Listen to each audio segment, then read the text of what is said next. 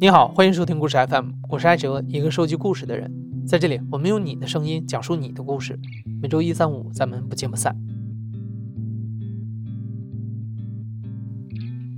今天是四月二号，世界孤独症日。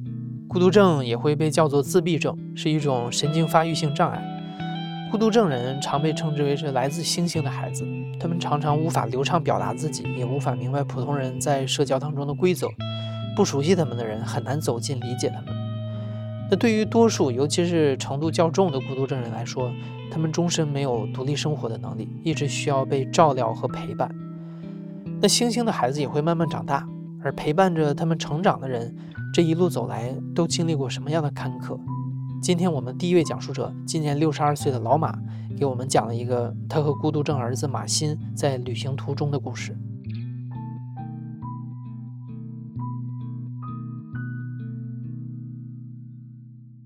你比如我们去贵州玩，黄果树瀑布，呃，四洞海，马欣很高兴，那有山有水啊。我带他去徒步爬山，因为他那个大小伙子体力好啊。他就在前头就跑了，我就慢慢走。他走出我的视线了，不管拐到哪儿，你走到一个山的拐弯，你就看他，他就坐在那儿等我呢。他一看到我，他又走了。在海边看见我落后了，然后又走回来。有时候胳膊搭在我肩膀上，俩人一块走。有重的东西。从来都是马欣背着。那会儿就是我第一次就感觉到，哎，你看这儿子大了，他不会跟别人去瞎跑啊也好，是什么也好，他只心里有我，我知道他等着我了。这次旅行的想法是老马在二零一六年的一次手术治疗期间冒出来的。那个时候马欣二十三岁，之前的二十几年里，老马一直带着儿子到各地的相关机构做康复训练，矫正他的刻板行为。马新的生活几乎是在填鸭式的训练和学习当中度过的，但那次手术让老马意识到了比让儿子学新东西更重要的事儿。因为你做手术术前，你包括检查呀，包括什么的话，等待呀，都快二十多天呢，在床上躺着无所事事，而且联想到自己这个几十年忙忙碌碌下来，真正的到说这个马欣一天天长大了。你陪伴他的时间也在一天一天减少，病人这是很微妙的。你你在那个那会儿过程中的话，你就感觉你自己不光是无助，很多事情都是你不是那么能左右的。做手术的时候就已经五十六七了，岁数一天一天大了，自己有能力、有体力、有精力的时间，慢慢慢慢要变得有限了。那么你不充分利用这几个这个时间段来再陪陪马欣的话，等到你真的动不了的时候，你再一想的话，你会有遗憾。之前一直是我带他，基本上除了填鸭学习那个训练训练学习学习训练，就一直没有很好的从这个父子的感情上头啊，或者是从生活上头啊。多给他一些爱呀，包括带他出去看看祖国的山河大川呀。因为马鑫坐实了，他就是个自闭症孩子。要是个正常孩子的话，我们就像哥们儿一样，哎，最好。但是呢，马欣呢又不允许我跟他像哥们儿一样，我跟他必须得是父子一样，而且我必须得是做父亲的来照顾他。我现在还有体力，有精力，我身体恢复的还可以。我说有这条件的话，我就尽早带他，该玩玩玩玩，该陪陪他陪陪他。我不填鸭子了，我不要求你这个什么，呃，一加一等于二了。我就是要告诉你，哎呀，这个山漂亮，我要告诉你这个云，这个天蓝，哎，我要告诉你大树在哪儿。一直到今天，就是我们说好听点叫父父子相依为命。当然，人妈妈也非常支持我们，哎，这个一起就是度过了这么一段时光。美中不足就是两年半的疫情，真讨厌。没这两年半，我们我们爷俩不知道又又到哪儿去了呢。哎呀，疫情让爷俩的旅行很不方便。老马以马新的名义申请了残疾人住房补贴，以相对低廉的价格租了一套四十平米的一居室，爷俩一起住，每天赶早市、下楼遛弯，和社区周围的人打交道。但这样的生活可以持续多久呢？五年、十年，然后呢？对于这个问题，老马给出了自己的设想，那就是给马新找一个安乐窝。首先，第一点就是能够接纳自闭症人。不是江湖上随便一个什么养老福利机构，管你吃管你喝，行了，你这这是那个上院里犄角那个那个凳子上坐着去吧，不是这样的。要了解和呃接纳自闭症人的机构，因为他是大龄自闭症人了，他是需要从一方面是养护，一方面是他要干些力所能及，他要有些事儿。我倒没设想啊，他能挣多少钱。职业呢，可能说有点奢望啊。人家一问马青干嘛呢？工作呢，做工作呀。哎，做两块小蛋糕，心里头就特别这个暖也好，是什么也好。但是这仅仅是设想，之后的几年会发生什么？能不能找到设想当中的安乐窝？老马现在还没有答案。但时间不等人，孤独症家长的孩子终有一天不得不面对这样的问题。我们的下一位讲述者田慧萍很早就做起了打算。我叫田慧萍，我的儿子叫杨涛，嗯，他是一位自闭症人，他已经是满三十六周岁了，嗯，我呢因此总是被称作是一个自闭症人的妈妈吧。田慧萍是一位五零后，在八十年代末，杨涛被诊断成孤独症的时候，中国几乎没有任何有关孤独症的相关信息和教育机构。田慧萍就创办了中国第一家帮助孤独症儿童家庭的非营利组织——北京星星雨。他们也把提升孤独症人生活质量的行为训练引入到中国。田慧萍并不是一个天生的创业者、孤独症教育专家，她只是一个希望孩子幸福的母亲。为此，她不得不行动起来。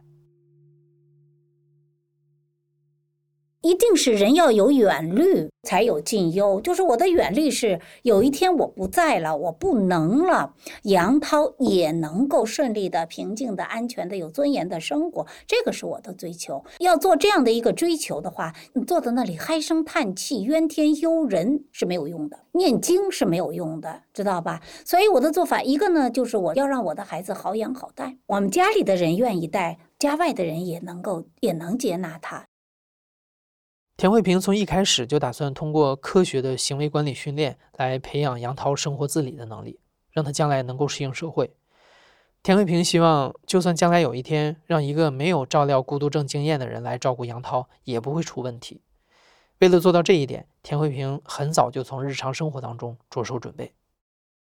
那就是从一九九三年，我跟杨涛在北京挤公交开始的这个准备。你知道这里边我要做多少准备吗？首先是当年我刚到他到北京的时候，小的时候我抱着他，别人都说：“哎呦，这妈抱不动这个大胖小子。”那么上去以后呢，都会有人让座。但是他在长大呀，当他长到那种道高不矮的时候。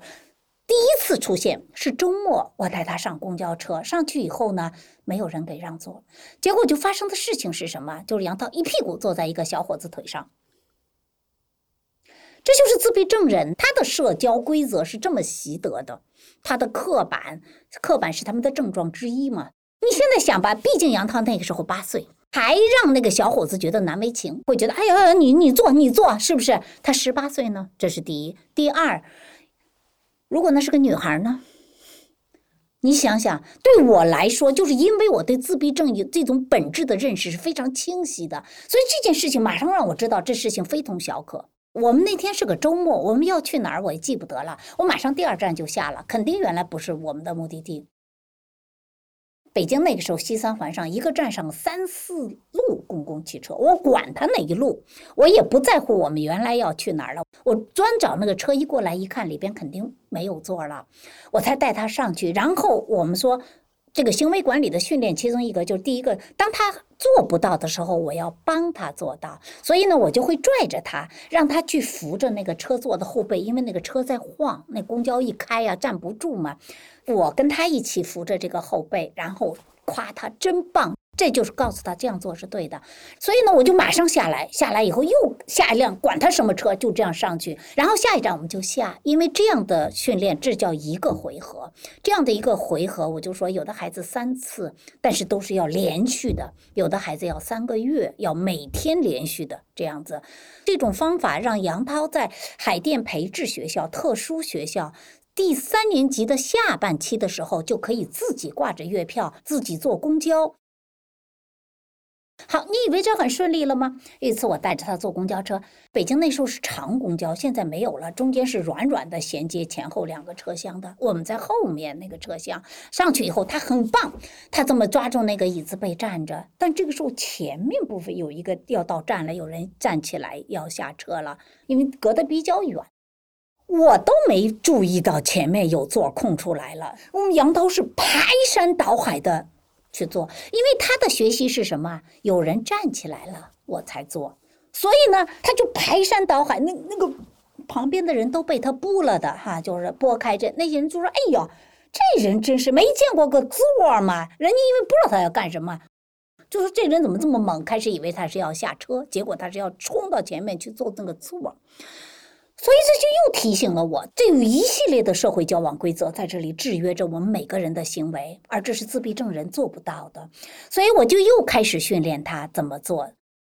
我就跟你说，我们杨涛现在的这种公交上的社会规则，他的行为是什么样，规范到什么样？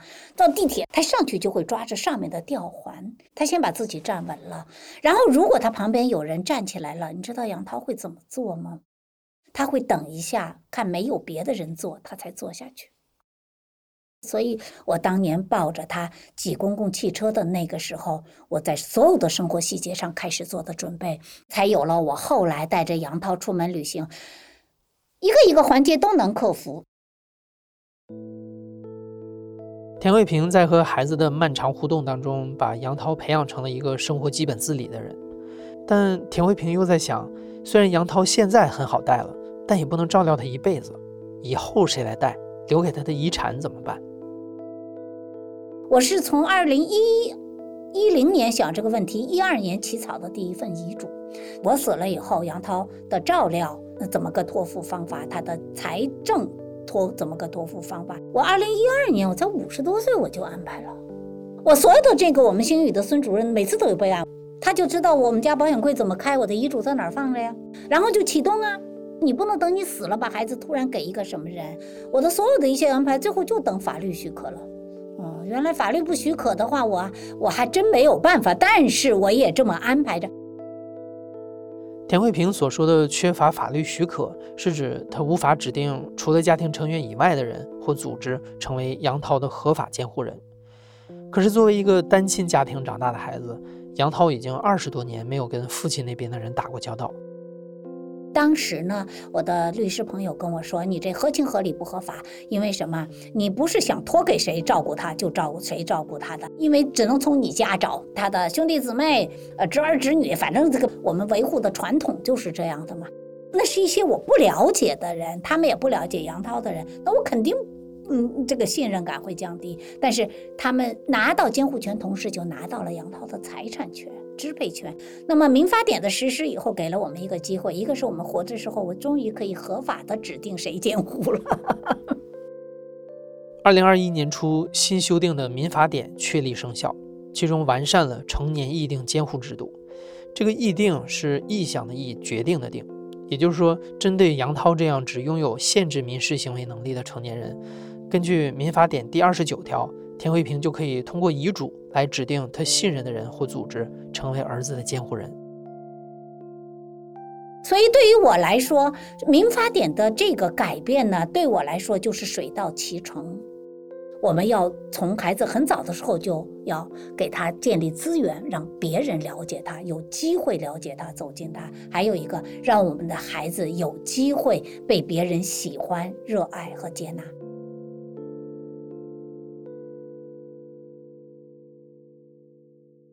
另一个鼓舞人心的消息是，二零二一年，在众多心智障碍者家属的推动下，国内几家信托机构设立了特殊需要信托。原本呢，信托是一种门槛挺高的理财方式，需要投入大量的启动资金，并不是每个家庭都能承担。但是慈善信托降低了资金的进入门槛。特殊需要信托刚一推出，田慧萍就签下了一份信托协议。这样一来，监护权和财产权也分开了。监护人为孩子做决定，信托机构负责给钱，这样有效确保遗产都是用在了和孩子有关的支出上。这是分割的，这种分割呢，不要说我信不信任，你捆绑所有的人性信任都是愚昧的。真正科学的就是要权力的分割。那个目前来说，我很幸运，中国现在为这种特殊需要人群设立这个叫信托。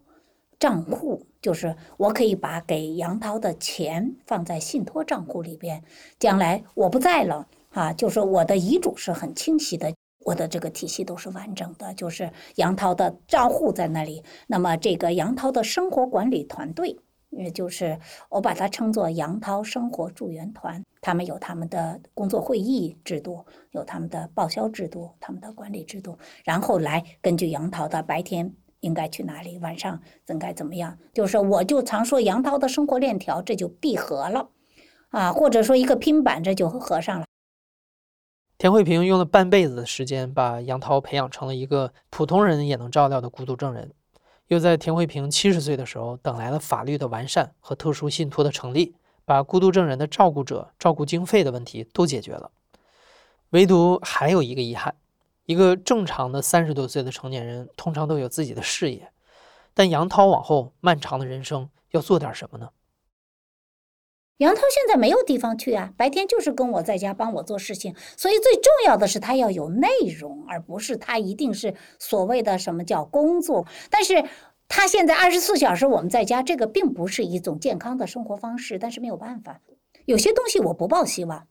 嗯，我只是做到杨涛在我不在以后，会有人好好照顾他。当对孤独症的理解和帮助逐渐增加，照料者与遗产的问题也都有了一些解决方案的时候，大龄孤独症孩子的家长也开始想攻克另一个难关：他们的成年孩子不仅要存活，也要生活，要有自己的追求和热爱。那我们的下一位讲述者余华就在尝试做到这一点。余华今年五十三岁，儿子小满二十七岁，是个中重度的孤独症人。小满十八岁从培智学校毕业之后，余华一直在尝试解决大龄孤独症人的安置难题。他和另外五位妈妈一起创办了一家日间学校，让孩子能在专业人士的辅导和陪伴下，拥有丰富的日常生活，不必成天都养在家里。那段时间，余华每天要开三个小时的车接送小满上下学，还要照顾相继病倒的父母。长期的奔波让余华身心疲惫，也让小满出现了情绪和睡眠问题。后来父母的离世让余华开始想得更长远：如果有一天自己也离开了，小满怎么办？我妈妈在去世之前神志还算清楚的时候，然后她就一直就是还是很挂念小满的。如果他们不在了，也不能够更好的帮助我了。我妈妈当时生病的时候，年龄也不是很大，其实才六十八九岁吧。其实也不知道你什么时候，你可能就会遇到疾病啊、死亡这些东西。就从那个时候才真正的意识到，这个东西一旦来了，你是靠你自身的就是力量，就即使有多少先进的医疗什么这些东西，都不能够阻挡的。所以我当时就是想，嗯，我有一天肯定会老了的，有一天可能也会生病，然后到了那种程度的时候，我不但其实没有能力照顾自己，可能也没有能力照顾小满。什么样的地方可以让小满在没有自己陪伴的情况下，也能长期稳定的生活？余华曾经考察过一些养护机构，但是很少有让他觉得可以放心托付的。不够丰富的活动，租来的房子，这些对余华来说都是不稳定因素。他心目当中理想的地方是日本的举之乡，那是一家针对成年孤独症人的养护设施，在二十世纪八十年代由二十一位家长筹资创办。余华曾经在2009年实地拜访过菊之乡，那里孤独症人的生活状态让余华非常惊讶。当时有一个五十多岁的，是一个女士，他程度很重，他到他生理期还有情绪爆发，还有打头啊什么的这样的，但是他还是在他情绪平稳以后，还让他做一些力所能及的事情。他就拿那个机器，然后就把那个易拉罐，咵。一下把它压扁，废品分类这样一个工作，虽然这个工作很简单，但是至少他们能够这么重的自闭症人，他们都能够做一些自己力所能及的事情来体现他们的价值，这是我感觉特别好的一件事情。我就觉得我的孩子有希望了，他可以受到尊重，他可以在这样的机构里面很有尊严的生活，做一些力所能及的事情，这是我的梦想。二零一七年国庆节，小满一家三口回到了小满爸爸的老家，安徽省六安市金寨县。他们发现，这个曾经的贫困县有了很大的变化。县城里有了高速路，通了高铁，可以直达合肥、武汉、上海、南京。县城的环境也被保护得很好，那里被称之为是华东最后一片原始森林，有非常茂盛的植被，满眼都是绿色。带小满回来大概有八九天的时间吧。然后他在这里面，我们就感觉，嗯，很放松。他原来比较经常有的一些行为，就是他嘴里啊这么这种出的声音，或者他手部的一些动作，情绪爆发那种激动啊、跳啊、哇哇叫这种都减少了。然后他就会很安静，他就会很关注周围，然后睡眠也好了。那个时候我们就有一个想法，就是说，我想带他回来住一段时间。余华在那里租下了一所闲置的希望小学。在他装修期间，另外几个孤独症家庭来金寨玩，觉得这个地方不仅适合孩子生活，也适合家长们养老。也是因为这样的契机，家长们准备在金寨建造他们梦想中给孩子永久的家。他们给这个家起名叫“金寨星星小镇”，一个由孤独症家庭共同投资建设运营的成年自闭症生活养老社区。在家长们的规划下，孩子们可以在星星小镇生活、就业、养老，有专业人士的看护。家长们可以放心离开，也可以选择住进家长公寓，近距离陪伴孩子。目前来讲，国内没有这样的地方，我们也不可能等，因为如果等，也许比如说我们经过了二十年，我们等二十年，等我老了，就是 七八十岁了，然后。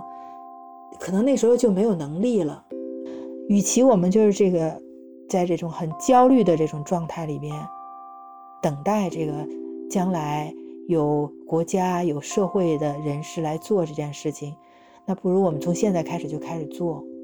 其实这也是一个化解我们自己焦虑的一些方一个一个方式。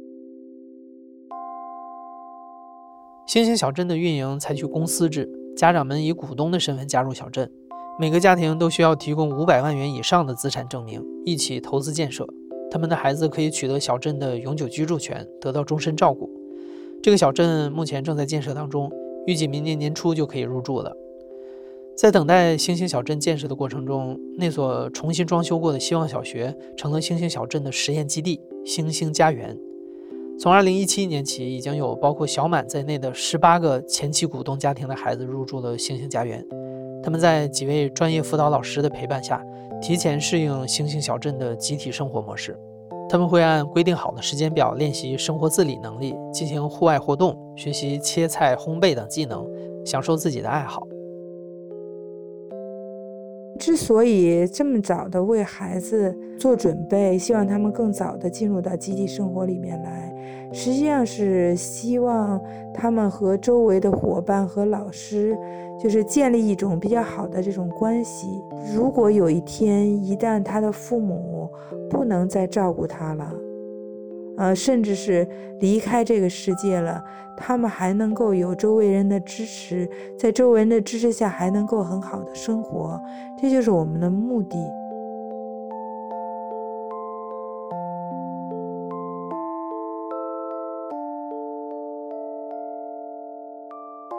四月二号是世界孤独症日，目前很多公益组织，类似星星雨、星星小镇，都在为大龄孤独症孩子的养老问题积极地准备着解决方案。我们也希望能在这个日子里，让更多的人了解孤独症，让我们一起为他们创造一个安全、平等、有尊严的未来。你现在正在收听的是亲历者自述的声音节目《故事 FM》，我是主播哲。本期节目由杰一嘉文制作，声音设计孙泽宇，婚姻孙泽宇，实习生黎兰。感谢你的收听，咱们下期再见。